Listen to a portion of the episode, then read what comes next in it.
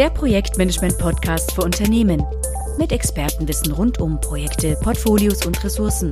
Bitte abonnieren Sie den Podcast, empfehlen ihn weiter und schicken Sie uns gerne Themenwünsche und Feedback. Ein Projekt abbrechen, das ist für viele Unternehmen immer noch unüblich. Auch wenn das Projekt nicht mehr zu retten ist, wird es oft gegen alle Widerstände bis zum bitteren Ende durchgezogen.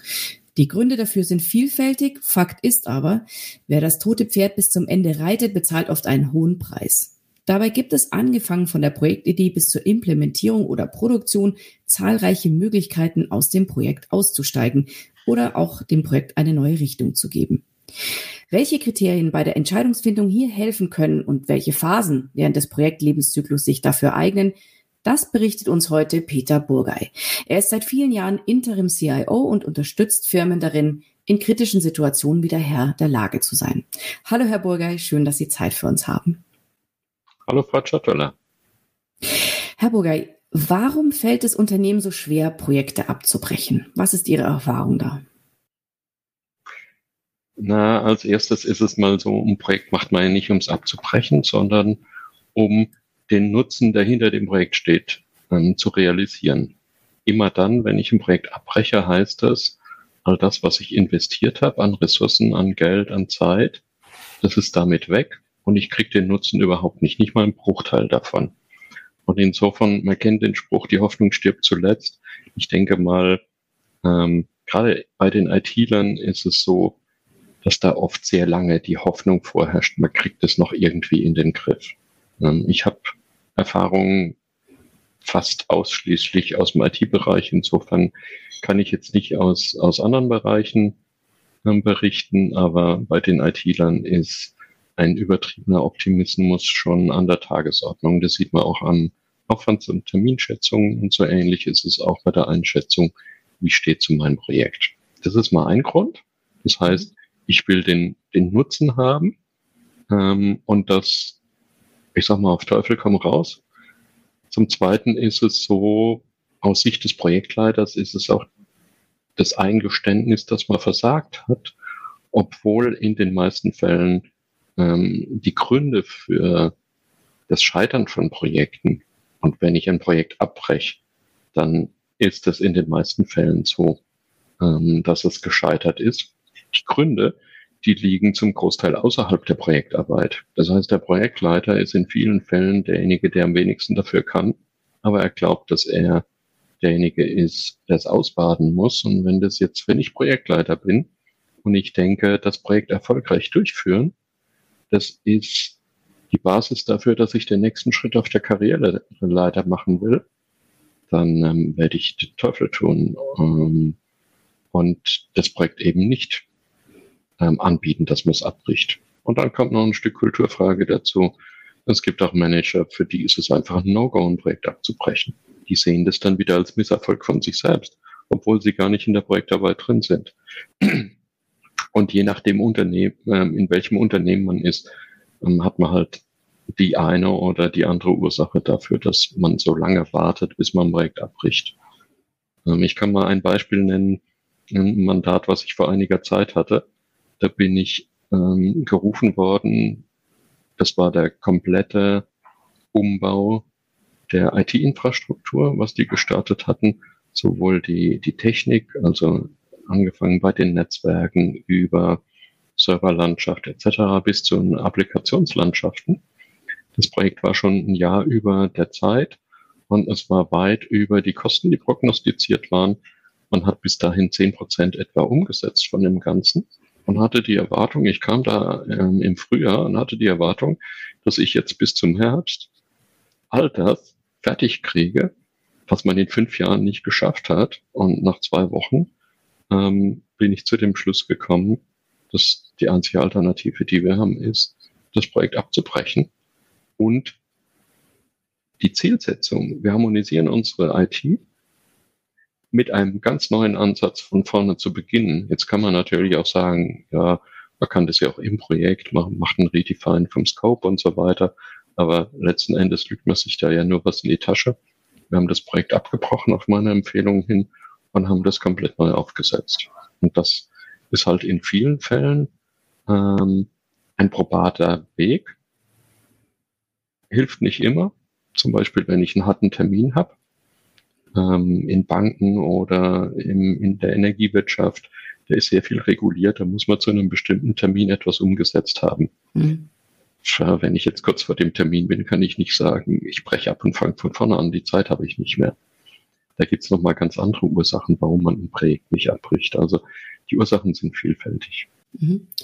Was müssen denn Unternehmen tun, um ihre Kultur entsprechend zu verändern? Also Sie sagten ja vorhin, einer der Gründe kann auch sein, dass eben im Management einfach das No-Go ist, ein Projekt abzubrechen. Das würde ja dann äh, da reinfallen. Ähm, wie können Unternehmen sich da öffnen, diesen Gedanken, dass ein Projektabbruch äh, nicht unbedingt ein Scheitern ist? Was raten Sie da Unternehmen oder wie ähm, oder äh, welche Tipps hätten Sie da? Also hm, Kultur ist ja etwas, was sich zwar entwickelt im Unternehmen, aber die wird ja gemacht durch Menschen. Das heißt, ähm, man muss da schon genau angucken, was ist denn die Ursache, dass in einem Unternehmen Projekte nicht oder sehr spät abgebrochen werden? Ähm, sind es die Personen, ähm, dass die das nicht wollen? Ist es vielleicht, weil genau dieser Manager, unter dem jetzt das Projekt läuft, zu Beginn des Projekts selber noch eine maßgebliche Rolle gespielt hat. So war das bei dem eben beschriebenen Beispiel. Mhm. Ähm, da waren der CEO und der CFO, die waren in frühen Projektphasen ähm, selbst verantwortlich für diesen Bereich. Und ich vermute, ähm, die hatten einfach die Befürchtung, dass wenn man das Projekt abbricht, dass das dann auch auf sie zurück ähm, einen Schatten wirft. Ähm, insofern, ähm, man, man muss sich mit der Historie befassen was ist denn passiert in diesem Projekt, was jetzt in einer kritischen Situation ist, um dann sagen zu können, okay, mit der und der Argumentation kann ich eine Brücke bauen, dass die Leute einfacher bereit sind, ein Projekt abzubrechen. Ich denke mal, das ist jetzt nicht unbedingt, ähm, hängt nicht an der Firma, sondern an den Personen in der Firma. Wenn ich jetzt ein Unternehmen habe, was primär Manager intern ähm, rekrutiert, dann kann das sein, das sind viele Leute, die schon lange miteinander zusammenarbeiten, die dann gemeinsam so hochkommen. So ist es ja öfter in großen Konzernen.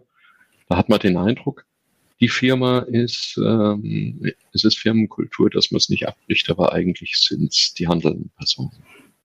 Ja, natürlich, weil die ja dann eben ähm, ein Okay geben oder ein Nicht-Okay für das jeweilige Projekt und äh, eben auch die Toleranz gegenüber solchen Abbrüchen äh, dirigieren irgendwie vorgeben, ja, durch ihre durch ihre Einstellung dazu, ja, und ihre Ganz Haltung genau, dazu. Ja. Genau, genau. Wenn es jetzt an uns Menschen liegt, ja, dass ähm, solche Kulturen entstehen, dass Projektabbrüche eben nicht erwünscht sind, wie schaffe ich es denn, einen Projektabbruch oder auch nur eine Sanierung nicht mehr als negativ zu sehen? Wie können wir als Einzelne und als Unternehmen, was können wir da tun, um hier psychologisch eine neue Brille aufzusetzen, ja, einen neuen Blickwinkel zu bekommen, einen frischeren, nicht so negativ besetzten? Ich denke, ganz wichtig ist es auch für für die Entscheidungsfindung und die, die Vorbereitung, dass das Management die Entscheidung trifft, ist es, die Fakten ähm, transparent zu machen. Das heißt, nicht nur ähm, sowas wie, wie ist denn der, der Verlauf des Projekts im Vergleich zum Plan? Ich empfehle da immer die Earned Value Methode. Die ist zwar in Deutschland nicht so sehr beliebt, aber die kann man eigentlich auch sehr schlank, ja, das eigentlich nehme ich weg, die kann man auch sehr schlank ausführen und man hat da eben ähm, Ergebnisse, wie komme ich voran im Vergleich zum Plan, sowohl was die Kosten als auch was die Termine betrifft. Das ist mal der eine Punkt. Da sehe ich einfach, wo läuft es denn hin? Wird es über die Zeit hin immer schlechter, schlechter, schlechter? Oder gab es da irgendwo mal einen Peak und dann kann ich mich mit auseinandersetzen, ähm, warum gab es zu einer bestimmten Zeit, was ist denn da passiert, dass es plötzlich schlechter wurde? Ähm, ich sage mal ein paar Beispiele. Strategieänderung. Das war bei dem Projekt, ich komme wieder auf das Beispiel zurück. Ähm, ganz zu Beginn hat man beschlossen, dass man zwei Rechenzentren baut, gespiegelt, aus Hochsicherheitsgründen ähm, und später dann die ganzen Applikationen in diese Rechenzentren reinmigriert.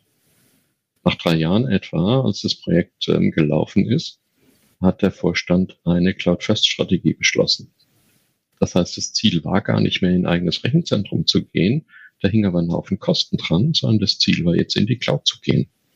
Und damit hat der ganze Weg, ähm, ja, da, da wurden, wurde Hardware beschafft, Rechner und, und alles, was man in dem Projekt gemacht hat, hat immer noch dem Ursprungsziel gefolgt, obwohl das Unternehmen anderes hatte. Und wenn man sowas feststellt, dann muss man eigentlich sofort sagen, okay, wir haben eine andere Strategie, gut. Wir haben immer noch das Ziel, unsere Infrastruktur zu harmonisieren, aber wir müssen ein neues Setup machen für das Projekt, weil das ja ganz andere Aktivitäten. Ich brauche vielleicht andere Leute, ich brauche Cloud-Experten, wo ich sonst RZ-Experten gebraucht hätte und sowas.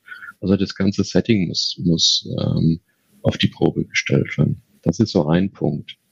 Oder es kann sein, dass man sich verschätzt hat. Jetzt bräuchte man ähm, Veränderungen der Rahmenbedingungen. Ich brauche einen anderen Termin. Vielleicht reicht es schon aus, einen anderen Zieltermin. Ich brauche mehr Budget.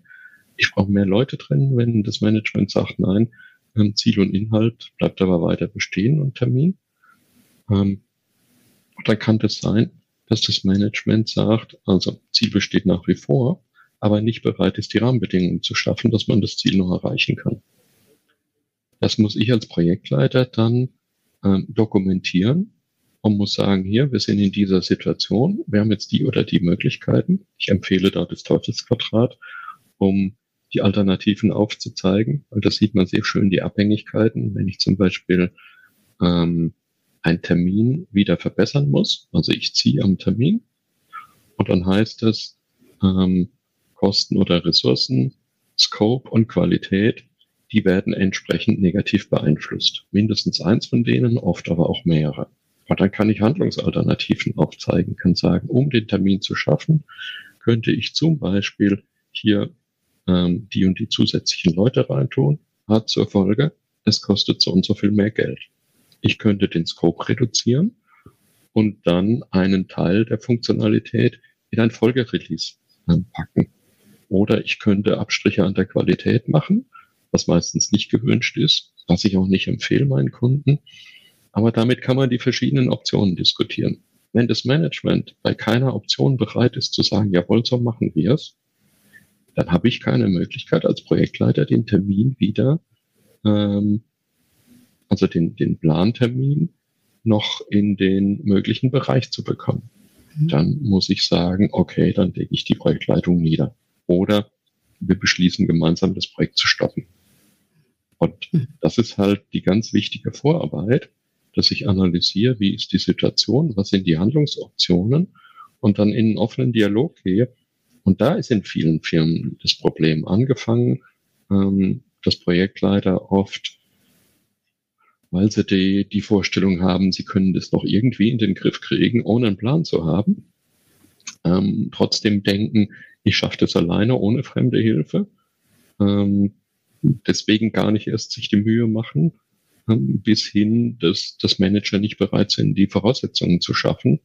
Äh, das sind also verschiedene Ursachen, die zwangsläufig dazu führen, dass man irgendwann in der Situation ist, dass ein Abbruch die einzige Alternative ist. Aber dann hat man unheimlich viel Zeit und Geld verstreichen lassen. Hätte man sich vorher hingesetzt und gesagt, hm, es läuft langsam aus dem Plan raus. Man kann das schon sehr früh gegensteuern. Jetzt sind wir genau bei dem Thema Sanierung oder, oder Abbruch. Mhm. Ähm, in vielen Fällen muss es nicht mal zu der Frage kommen. Denn wenn ich die frühen Anzeichen direkt sehe und mache sofort eine Analyse und sage, okay, jetzt können wir noch mit kleinen Maßnahmen das Projekt wieder in Kontrolle, unter Kontrolle bringen. Je mehr Zeit ich verstreichen lasse, umso schlimmer sind die Maßnahmen umso geringer ist die Chance, dass das Management noch zustimmt. Okay. Und mhm. dann laufe ich halt voll auf ein Fiasko zu. Mhm. Das heißt mit anderen Worten, Sie würden jedem Projektleiter dann raten, frühestmöglich sich einen Überblick zu verschaffen und äh, eine, eine Möglichkeit zu verschaffen, das Projekt gut zu beobachten, wie es sich entwickelt, so dass man eben so frühzeitig wie möglich eben Schiefstände, Schieflagen erkennen kann und dann eben diese verschiedenen Möglichkeiten, Optionen, das Projekt wieder auf, auf äh, gerade zu ziehen sozusagen oder in eine gute Bahn zu lenken, nutzen kann. Ja? Mhm. Also ich würde jedem Projektleiter, der äh, ein Projekt ab einer gewissen Größe oder Komplexität oder Wichtigkeit leitet, empfehlen, sowohl seine Kosten und Termine mit der Earned Value Methode ähm, permanent zu verfolgen, mindestens einmal im Monat, wenn nicht sogar ähm, zweimal im Monat oder bei sehr großen Projekten wöchentlich. Mhm. Und auch eine Analyse des kompletten Umfelds zu machen. Das heißt, meine Projektarbeit an sich, das machen viele Leute sowieso, aber nicht unbedingt systematisch. Aber auch die Projektsteuerung, also Management, Lenkungsausschuss und so weiter, wie ist die Zusammenarbeit, mhm. wie ist der Scope definiert, also ähm, Inhalt und Ziel, Termine, äh, Terminvorgabe und so weiter. Wie arbeiten die Stakeholder mit, gerade die betroffenen Bereiche, bei denen das später eingesetzt wird? Und auch, wie ist die Einbindung vom Rechenzentrum oder vom Betrieb, diejenigen, die das später mal ähm, übernehmen müssen? Ich habe schon Projekte erlebt, die zu einer ganz späten Phase erst in eine Krise gelaufen sind, weil man das Rechenzentrum nicht vorher mit eingebunden hat und die dann gesagt hat, sorry, was ihr da gebaut habt, das funktioniert in unserer Infrastruktur nicht. Und da muss man von vorne anfangen und etliche Sachen wieder ähm, komplett überarbeiten. So, und wenn ich das parallel mache, regelmäßig, dann sehe ich sehr früh, wo ich eingreifen muss. Und so wie vorhin beschrieben, sind die Maßnahmen dann meistens sehr klein. Und dann halte ich mein Projekt auch im grünen Bereich. Mhm. Die meisten das heißt, Leute machen das nicht. Mhm. Ähm, zwei, drei Sätze noch, sorry. Kein, ähm, kein Thema, so ich, ich, ich merke es mir, was ich sagen wollte. Ja. Mhm. Es gibt so einen Spruch, there's no glory for prevention. Mhm. Kaum ja. jemand ist bereit, Geld für Vorsorge auszugeben. Man gibt lieber, also lieber macht man eine Million kaputt und gibt einen sechsstelligen Betrag aus, um jemanden wie mich zu engagieren, ähm, um, um das irgendwie wieder zu sanieren, als dass man einen kleinen vier, äh, fünfstelligen Betrag ausgibt, um eine regelmäßige Begleitung zu machen und zu verhindern, dass man die Millionen später verliert, weil die sind echt in den Sand gesetzt. Mhm. Und ich mache ja beides, aber ich werde viel öfter angefragt, um in der Krise zu sanieren, wie um ein Projekt zu beraten oder zu begleiten, damit es gar nicht erst eine Krise läuft. Ja, das ist aber ja sicher nicht nur in diesem Bereich. Man kennt es ja von allen Bereichen, dass die Vorsorge gerne mal vernachlässigt wird und erst im, im Nachhinein dann viel teurer alles saniert werden muss. Also wäre es dann so, dass wenn man merkt, jetzt bestimmte Stakeholder, da ändert sich das, deren, deren Vorstellung, das Erwartungsmanagement der Stakeholder ist anders oder es, da läuft was aus dem Ruder oder auseinander, dass man da dann immer wieder ähm, im Gespräch versucht, diese Dinge wieder auf einen Nenner zu bringen, ja, dass dann nicht die Erwartungen auseinanderlaufen. Ist es sowas, was Sie dann, äh, was man im Rahmen einer Stakeholder-Beobachtung dann machen würde? Zum Beispiel, ähm, wobei diese Stakeholder-Beobachtungen oder Analysen meistens eher Teil ähm, des Risikomanagements sind, wo, wo man sagt, welcher Stakeholder hat denn welchen Einfluss und ist dem Projekt gegenüber vielleicht nicht positiv eingestellt. Ähm, was ich gerne mache und meinen Kunden auch empfehle, ist, die Stakeholder von vornherein für bestimmte Projektteile in die Verantwortung zu nehmen. Das heißt, dass das Teilprojekt, wo es bei Ihnen in den Betrieb geht, zumindest dieses in der Verantwortung der Stakeholder ist und nicht der zentralen Projektleitung, das führt sofort dazu, dass die ein Eigeninteresse haben, dass das Projekt zum Erfolg geführt wird. Also wir haben jetzt schon darüber geredet, es ist gut, so früh wie möglich bereits zu beobachten, zu analysieren, immer am Ball zu bleiben, äh, als Prophylaxe sozusagen. Was sind denn aber so typische Zeitpunkte, wo ich besonders gut dann noch ähm, drehen oder wenden kann. Also wenn ich jetzt merke, ähm, ach, war, ist, es läuft nicht in die richtige Richtung oder es haben sich äh, Voraussetzungen geändert, ähm, gibt es bestimmte Phasen in den Projekten, wo ich sagen kann, da muss ich besonders genau, da lohnt sich besonders genau hinzuschauen. Da tut es vielleicht nicht so weh, abzubrechen oder zu sanieren. Also ein Projektabbruch tut immer weh. Und ganz einfach, so früh wie möglich fail early, fail cheap. Ähm, weil man hat noch nicht so viel Geld in den Sand gesetzt, man hat noch nicht so viel ausgegeben, bevor man ähm, erkennt, ich muss abbrechen. Ähm, insofern, der ideale Zeitpunkt ist der erste Zeitpunkt, wo ich feststelle, es macht keinen Sinn, so weiterzumachen. Jeder Tag, den ich dann noch verstreichen lasse, ohne meinem Management zu sagen, ähm, es wird Sinn machen, zumindest mal drüber nachzudenken, aber das Projekt abbrechen ist ein verlorener Tag sowohl wenn man abbrechen würde, als auch wenn man Richtung Sanierung geht. Und ähm, was auch viele Leute unterschätzen, ist, welche Einflussmöglichkeiten ein Manager hat auf die Rahmenbedingungen eines Projekts und weil sie oft nicht den, den ganzen Kontext kennen ähm, des Unternehmens, was gerade alles an, an verschiedenen Themen läuft, können sich auch nicht vorstellen, zu welchen Zugeständnissen Manager bereit sind. Ich habe das selber mehrmals erlebt, wo ich in einer verantwortlichen Position als CIO gewesen bin. Ähm, wir hatten dort eine Migration eines Rechenzentrums ähm, von intern in die Cloud. Und der Termin für die SAP-Landschaft, da ging es um rund 40 Server, nicht allzu groß, ähm, war eine, eine kleine Großfirma mit 8000 Mitarbeitern, 40 SAP-Server. Wir hatten einen Zeitplan und der Zeitplan drohte ähm, aus dem Ruder zu laufen. Und ich habe gesagt, okay, wir haben hier äh, eine Zeit, Weihnachten, Neujahr, die, die paar Wochen vorher und hinterher, verstehe ich, dass da nichts passiert, aber könnte man nicht, es betrifft ja nur die Produktivsysteme, man könnte doch hier einen Switch machen, könnte die Reihenfolge tauschen und dann Entwicklungs- und Testsysteme in der Zeit. Da ist es nicht schlimm, wenn da ein paar Wochen lang keine, äh, keine Aktivitäten gemacht werden dürfen. Ja, aber das hätte doch die und die negativen Konsequenzen. Und dann habe ich gesagt, dessen bin ich mir bewusst, aber ich trage die in diesem Fall ist der Termin, weil wenn wir den Termin nicht schaffen, dann haben wir die, die Auswirkungen. Das kostet ein Vielfaches wie die Auswirkungen, wenn wir hier diesen Switch machen. So, diesen Kontext, den kannte der Projektleiter nicht. Der hat nur gesehen, welche negativen Auswirkungen hätte es, diesen Switch zu machen. Deswegen sage ich immer, Leute, so früh wie möglich mit dem Management reden, wenn man sieht, es droht was aus dem Ruder zu laufen. Und dann kann man tatsächlich die ganze Vielfalt der Optionen auch durchsprechen. Und wenn dann die einzig sinnvolle Option ist, abzubrechen, dann bricht man ab. Aber je früher ähm, ich diese Diskussionen führe, umso mehr Möglichkeiten gibt's noch, das Projekt eben wieder auf den normalen Pfad zu führen.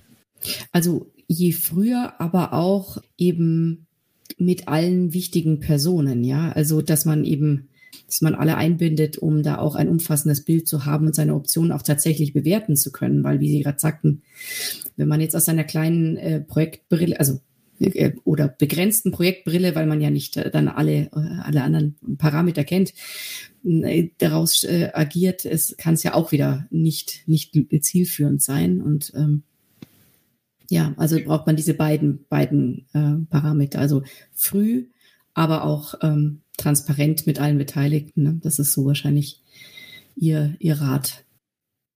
Genau, Transparenz ist ein ganz wichtiger Punkt. Ähm, ich kann nur offen über eine Situation diskutieren und entsprechend auch von, von meinen Gesprächspartnern ähm, entsprechende Zugeständnisse, die ich haben möchte, egal ob es ein Zugeständnis ist, mehr Ressourcen reinzutun, einen Termin zu verschieben oder ein Projekt abzubrechen wann immer ich eine Managemententscheidung will, kann ich nur erwarten, dass ich eine sinnvolle Entscheidung kriege, wenn ich auch mit offenen Karten spiele und ähm, Transparenz über die Situation herstelle. Wenn ich jetzt mit einem Projekt starte, was sind denn so typische Kriterien, die mir sagen, oh Achtung, hier läuft es gerade ein bisschen aus dem Ruder. Also es ist natürlich, wenn die Kosten übermäßig steigen, was sind denn aber noch weitere Kriterien? Also zunächst mal Kosten und Termine sind die offensichtlichen Themen. Mhm. Dann gibt's ähm, so etwas wie die Meinung des Managements zu bestimmten Sachverhalten unterscheidet sich wesentlich von der Meinung des Projektteams oder der Projektleitung. Es gibt so drei wichtige Gruppen im Projekt. Das eine sind die Projektbeteiligten im Projektteam selbst, einschließlich Projektleitung. Das zweite, das ist ähm, der Steering Board oder ähm, der Vorstand oder wer auch immer ähm, die Gruppe oder die Personen sind, die Entscheidungen für das Projekt treffen. Und das dritte sind die, ähm, die Stakeholder, also diejenigen, die später mal die Anwender sind oder ähm, in dem Beispiel vorhin die Infrastruktur, die Geschäftsbereiche, bei denen dann ähm, die Infrastruktur entsprechend geändert wird. Ähm, das sind die drei Gruppen und wenn die sich bezüglich zum Beispiel der Frage, wie ist der Projektfortschritt, ähm, wie ist die Unterstützung des Managements für das Projekt, Ähm, das sind so zwei, so zwei wichtige Kriterien. Ähm, wenn man sich da uneins ist, dann ist Zeit für eine Analyse. Und spätestens da würde ich dringend empfehlen, einen externen mit reinzuholen, der einfach unbedarft ist, der, der keine Historie in der Firma oder im Projekt hat, sondern ganz offen und transparent analysieren kann, wie kommt es denn zu dieser unterschiedlichen Sicht? Weil wir haben ja eine bestimmte Situation im Projekt und wenn jetzt der eine sagt, ähm, Fortschritt ist gut, der andere Fortschritt ist schlecht, dann muss man dem nachgehen, wieso kommen die zu den unterschiedlichen Meinungen.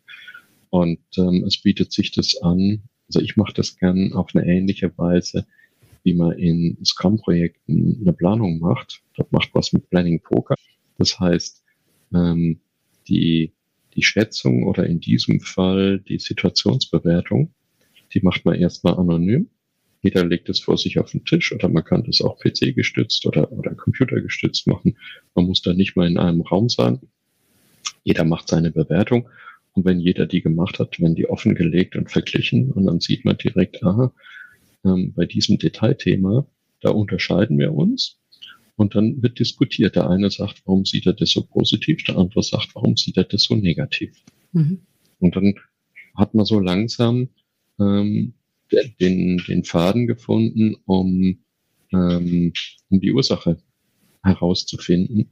Woran liegt es denn, dass mhm. man diesen unterschiedlichen Blick hat? Manchmal ist es Fehlinformation der einen oder der anderen Seite. Also viele Dinge kann man, wenn man offen drüber spricht und wenn die Emotion raus ist, weil ein Neutraler die, die Diskussion ähm, führt, kann man viele Dinge ähm, sehr einfach lösen. Mhm.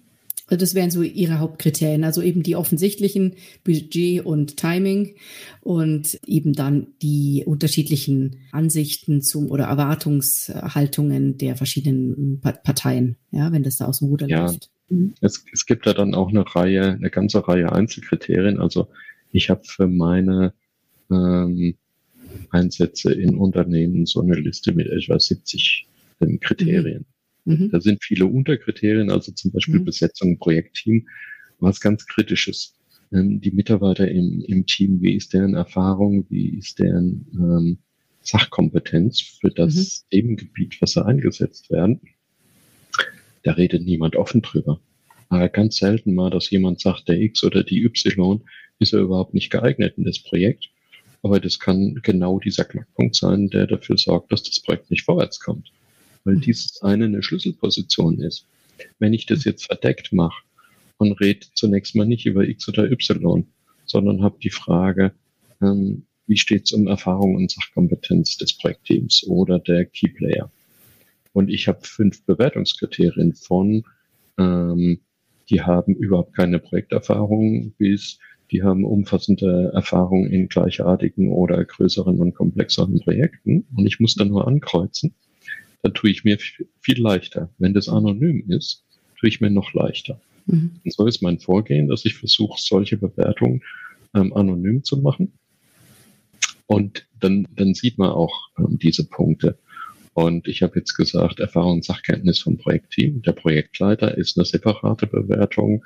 Dann ähm, unterscheide ich nochmal zwischen Fachbereichen IT. Das heißt, alleine für, für Team- und Projektleitung gibt es schon mal vier Einzelkriterien. Also diese 70 sind nicht 70 total unterschiedliche, mhm. sondern da gibt es Kriteriengruppen. Ich glaube, ich habe fünf Themengebiete, genau.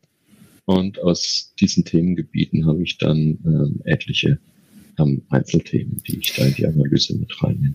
Wobei diese Art der Analyse, das ist ja was, was man am Anfang, bevor man das Projektteam zusammenstellt, im Idealfall dann machen würde. Oder ist es was, wo Sie dann reingehen, wenn Sie eben geholt werden zur Rettung des Projekts oder zum, ja, zur Überprüfung, wie, wie geht man, wie, wie macht man weiter, dass Sie dann nochmal eben diese Analysen fahren?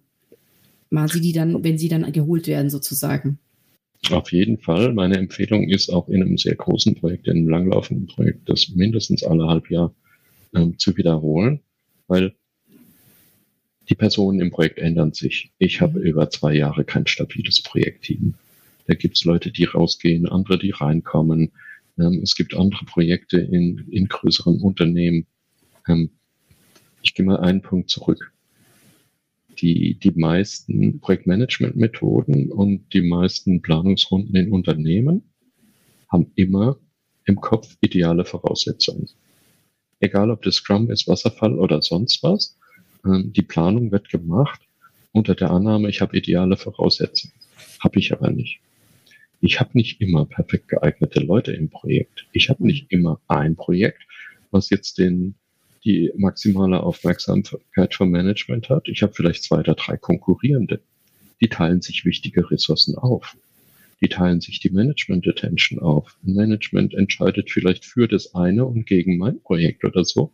Und plötzlich bin ich in einer ganz anderen Situation wie noch zwei Wochen vorher. Und deswegen ist es so wichtig, nicht nur einmal, sondern regelmäßig ähm, nicht nur die Entwicklung von Kosten und Terminen, sondern auch von ganz vielen Rahmenparametern ähm, durchzuführen. Mhm. Ja, man kennt es ja, dass dann auch in großen Unternehmen gerne mal eben dann auch die, die ganz äh, Großen da oben äh, sozusagen wechseln, ne? irgendwelche ähm, Vorgesetzten, Vorstände, wie auch immer, und dann auch ein ganz neuer Wind weht, der sich dann auch runter, runtertröpfelt in die wirklich einzelnen ja, in den Projektalltag oder in die einzelnen Projekte. Ne? Also wenn dann bestimmte Neubewertungen, genau. strategische vor, vorgenommen werden und plötzlich dein Projekt vielleicht einfach gar nicht mehr ähm, das ist, was dann da so gut reinpasst, dann äh, klar, hat man natürlich äh, Pech gehabt sozusagen für sein Projekt, aber äh, die Realität hat sich halt geändert, ne? Die, die, die Umgebung. Genau, das ja. ist es so, so wie vorhin mein Beispiel mit der geänderten Strategie. Mhm. Vom eigenen Rechenzentrum in die Cloud. Genau. Ähm, ähnliche Auswirkungen haben natürlich auch Veränderungen im Management. Vielleicht ist es ja so eine Art Königsdisziplin hier zu unterscheiden, aber wann entscheide ich mich denn für einen Projektabbruch und wann entscheide ich mich für eine Sanierung? Gibt es da so prinzipielle Kriterien oder muss man das ganz individuell entscheiden? Und da gibt's, da kann man, das kann man jetzt gar nicht so pauschal sagen. Also die Entscheidung ist natürlich schon einzelfallbezogen. Trotzdem kann man sagen, an welchen Faktoren mache ich denn diese Entscheidung fest im Einzelfall? Mhm. Also Beispiel, die Strategie hat sich geändert. Ähm, ich habe ganz andere Inhalte, ganz andere fachliche Zielsetzungen. Da werde ich in den meisten Fällen andere Leute brauchen. Und spätestens dann bin ich bei dem Punkt, dass ich sagen muss, okay, cut. Ich setze ein mhm. neues Projekt auf mit einem neuen Stuffing, mit neuen, mit neuem Scope und neuem Budget und Kostenrahmen. Mhm. Das ist ein Punkt. Oder ähm, der zweite ist, wenn ich meine Bewertung mache mit dem Teufelsquadrat, welche Alternativen ich habe. Und ich habe vorhin schon gesagt, wenn es keine Alternative gibt, wo das Management zustimmt, dann ist aus meiner Sicht sowieso zumindest für den Projektleiter der Punkt gekommen zu sagen, entweder wir stoppen oder ich höre auf.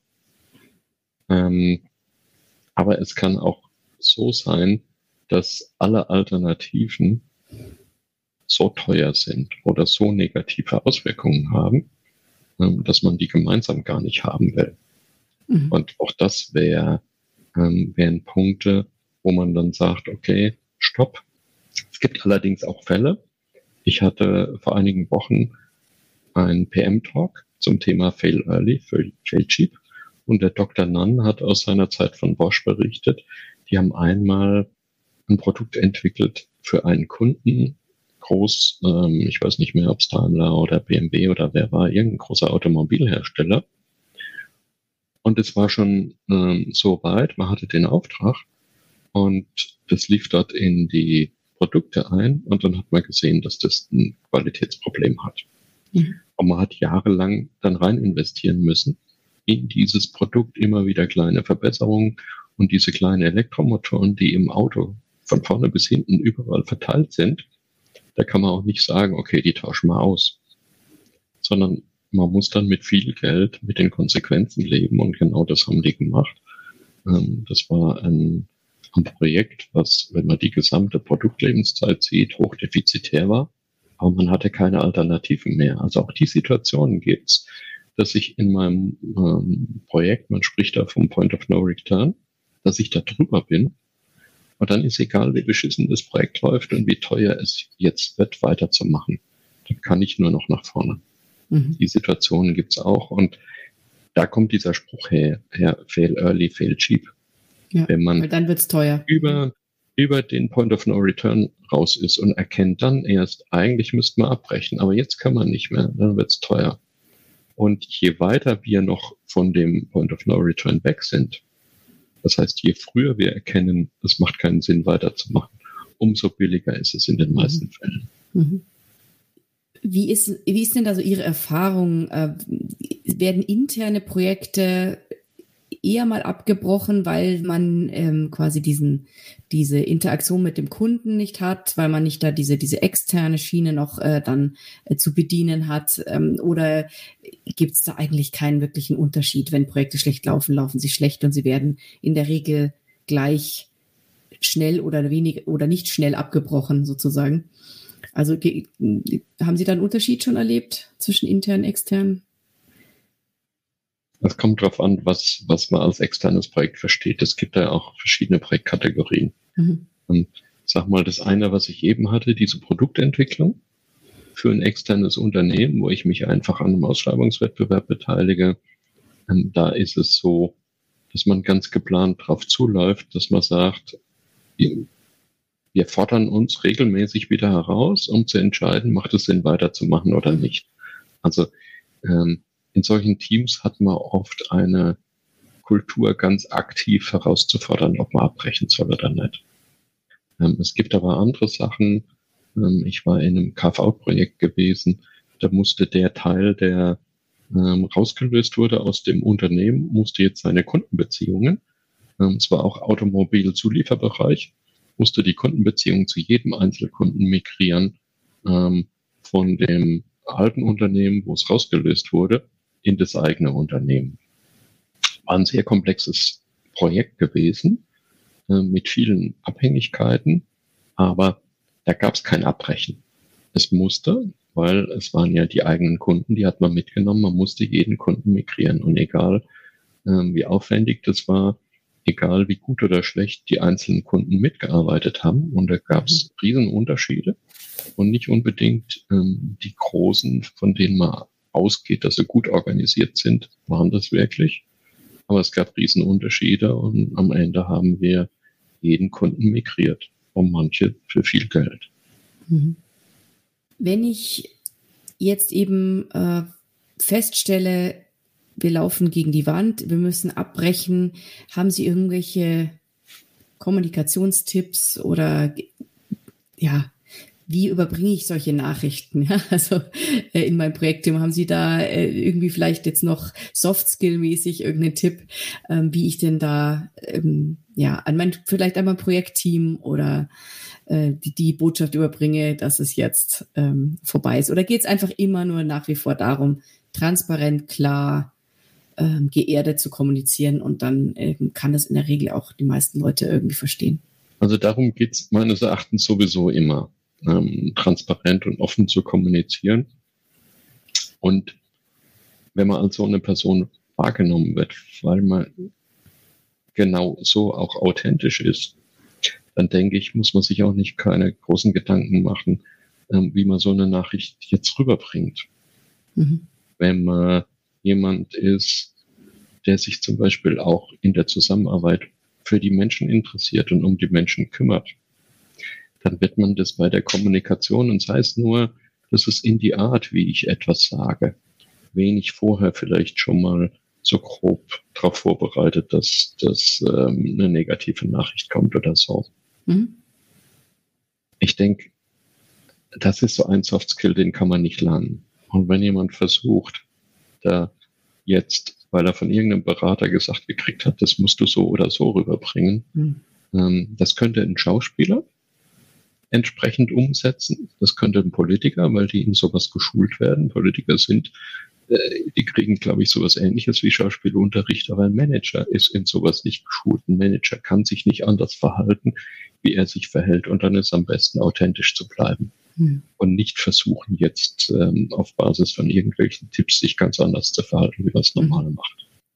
Jetzt wären wir schon ziemlich am Ende von meinen Fragen. Ich hätte jetzt nur noch einen Tipp mir gewünscht für, wenn man sich jetzt irgendwie in der Sache weiterbilden will, weiterlesen, irgendwie weiter informieren will, wie man so Projektabbrüche vielleicht macht. Haben Sie da irgendwelche Tipps noch, Literatur, technisch Webseiten, Workshops, keine Ahnung. Gibt es da irgendwas in der Richtung oder ist das einfach was, was man Learning by Doing machen muss? Also ich habe vor einiger Zeit ähm, mal begonnen, ein bisschen ähm, Ausschau zu halten nach, ähm, nach so Informationsquellen, vor allem im Internet, mhm. ähm, weil heutzutage wird fast alles im Internet publiziert. Auch sehr gute Informationen ähm, findet man oft kostenfrei, wenn man sich ein bisschen Mühe gibt zu suchen. Mhm. Das Problem ist nur, ähm, für dieses Themengebiet habe ich nichts gefunden, wo ich sagen würde, jawohl, das ist jetzt genau die Anleitung. Und ich habe ja vorhin gesagt, wenn Sie mal sehen, mein Kriterienkatalog. 70 Einzelkriterien. Und je nachdem, im einen Fall ähm, sind die Probleme auf der Seite, im anderen Fall auf der Seite. Manchmal ist es ein Gemisch, manchmal sind es die Personen, wie die agieren und so. Das heißt, dieses Themenfeld ist so vielfältig. Da kann man nicht sagen, ich lese jetzt dieses Buch oder mhm. ich gucke mir diesen Tipp an oder dieses Video und dann kann ich's. Sondern ähm, das Wichtige ist, dass man ein Gefühl hat für sein Projekt, wie das läuft, für seine Mannschaft, für die Interaktion mit dem Management. Und das sind alles Dinge, ähm, mit denen wird man nicht geboren. Es ist wie in der Schule. Die meisten Leute gehen halt 13 Jahre oder mittlerweile 12 Jahre auf die Schule, bis sie Abitur machen. Ab und zu ähm, kommt mal ein Highflyer, der mit 12 Jahren Abitur macht. Aber der Normalfall ist halt, dass man eine Klasse nach der anderen durchmacht. Und so ist es auch bei Projektmanagern. Ähm, man fängt mit kleinen Projekten an, in denen man mitmacht. Und irgendwann kriegt man eine Teilprojektleitung und irgendwann hat man zunehmend nur noch Projektleitungsaufgaben. Und dementsprechend kommt man immer stärker in kritische Situationen und lernt damit umgehen. In guten Firmen ähm, kriege ich, wenn vorher klar ist, da könnte es kritisch werden, einen Coach beiseite gestellt, der mir hilft, diesen Entwicklungsprozess durchzumachen. Aber ich kann nicht durch Lesen von zwei Büchern ähm, das, was andere Leute in 15 Jahren an Erfahrung sammeln, ähm, bekommen. Da gibt es einen alten Spruch, der kommt aus der Kindererziehung, ähm, ist hier aber genauso zutreffend. Erfahrungen kann man nicht vermitteln, Erfahrungen muss man machen. Mhm. dementsprechend tut mir leid, dass ich da jetzt keinen besseren Tipp habe. Ähm, Nein, das ist für die jüngeren Kolleginnen und Kollegen, die, die halt noch nicht so viel Erfahrung mitbringen. Das kommt mit der Zeit. Aber ich nehme mir auf jeden Fall schon mal mit und ich denke mal, die Hörer auch, dass ähm, es darum geht, äh, eben frühzeitig und regelmäßig zu gucken und zu überwachen und äh, ähm, einen Blick auf die wichtigen Stellschrauben zu haben und ähm, eben auch äh, in seiner ganzen Kommunikation transparent und authentisch zu bleiben und dann und dann hat man zumindest mal seinen Teil geleistet, ja. So, so nehme ich das jetzt raus mit. Und alles andere sind äußere Parameter, die ich äh, unter Umständen gar nicht beeinflussen kann. Ich habe vor ein paar Jahren ein Zitat von einem Wirtschaftsprofessor gelesen, was auf Projektmanagement auch sehr gut zutrifft, nämlich der Normalfall ist nicht die Punktlandung, sondern die tägliche Beschäftigung mit der Soll-Ist-Abweichung.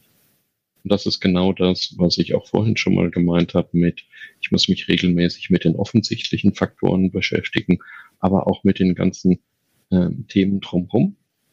Und dann komme ich auch gar nicht erst in die Situation, dass ich ähm, ein Projekt abbrechen muss oder mir die Frage stellen muss. wenn wir jetzt sehen, dass ähm, je nachdem, welcher Quelle man glauben will, die Projektabbrüche trotzdem bei größeren Projekten zwischen 30 und 50 Prozent sind, dann sehen wir, dass hier unheimlich viel Potenzial ist. Mhm. Und dass man, wenn ich das jetzt über die Wirtschaft eines, eines Landes sehe, dass da unheimlich viel Geld mhm. gewonnen werden kann, indem er eben doch Prävention betreibt. Und wenn ich mal sehe, ähm, dass Prävention einen Bruchteil von dem kostet, natürlich kann jeder glauben, er gehört zu den 50 Prozent, die nicht abbrechen müssen. Aber die Chance ist 50-50. Wenn Sie zwei große Projekte in Ihrem Unternehmen haben und keine Prävention betreiben, können Sie davon ausgehen, mindestens eins scheitert. Ja, das ist dann auch gleichzeitig der Appell ne, an, an alle Hörer hier. Ähm, Prävention ist das A und O und kann sehr viel Negatives hinterher einfach vermeiden. Ja, ähm, sehr viel Ärger hinterher und sehr viel Kosten. Genau. Herr Burgay, Vielen Dank. Ich fand das jetzt auch einen schönen Schlusssatz, weil es ja wirklich auch nochmal eine richtig schöner, schöne Zusammenfassung ist von dem, was wir jetzt eigentlich hier auch im Podcast besprochen haben, nämlich dass es um die gute Beobachtung des, im Projekt geht und dass man so ganz, ganz oft Projektabbrüche vermeiden kann und eben vielleicht nicht nur cheap aus der Sache rauskommt, sondern sogar wirklich erfolgreich und gar nicht da jetzt in diese Schiene gehen muss. Definitiv, darum geht es ja, ein Projekt erfolgreich zu beenden und nicht ein Projekt abzubrechen. So wie ich ganz zu Beginn gesagt habe, kein Unternehmen macht ein Projekt, um es abzubrechen. Herr Bugay, vielen Dank für Ihre Zeit und für die vielen interessanten Einblicke. Schönen Tag noch. Auf Wiedersehen. Prima. Vielen Dank für die Einladung. Gerne. Ich wünsche Ihnen auch noch einen wunderschönen Tag. Tschüss. Weitere Informationen zu Projektportfolio und Ressourcenmanagement finden Sie auf unserem YouTube-Kanal und dem TPG-Blog unter www.tpg-blog.de.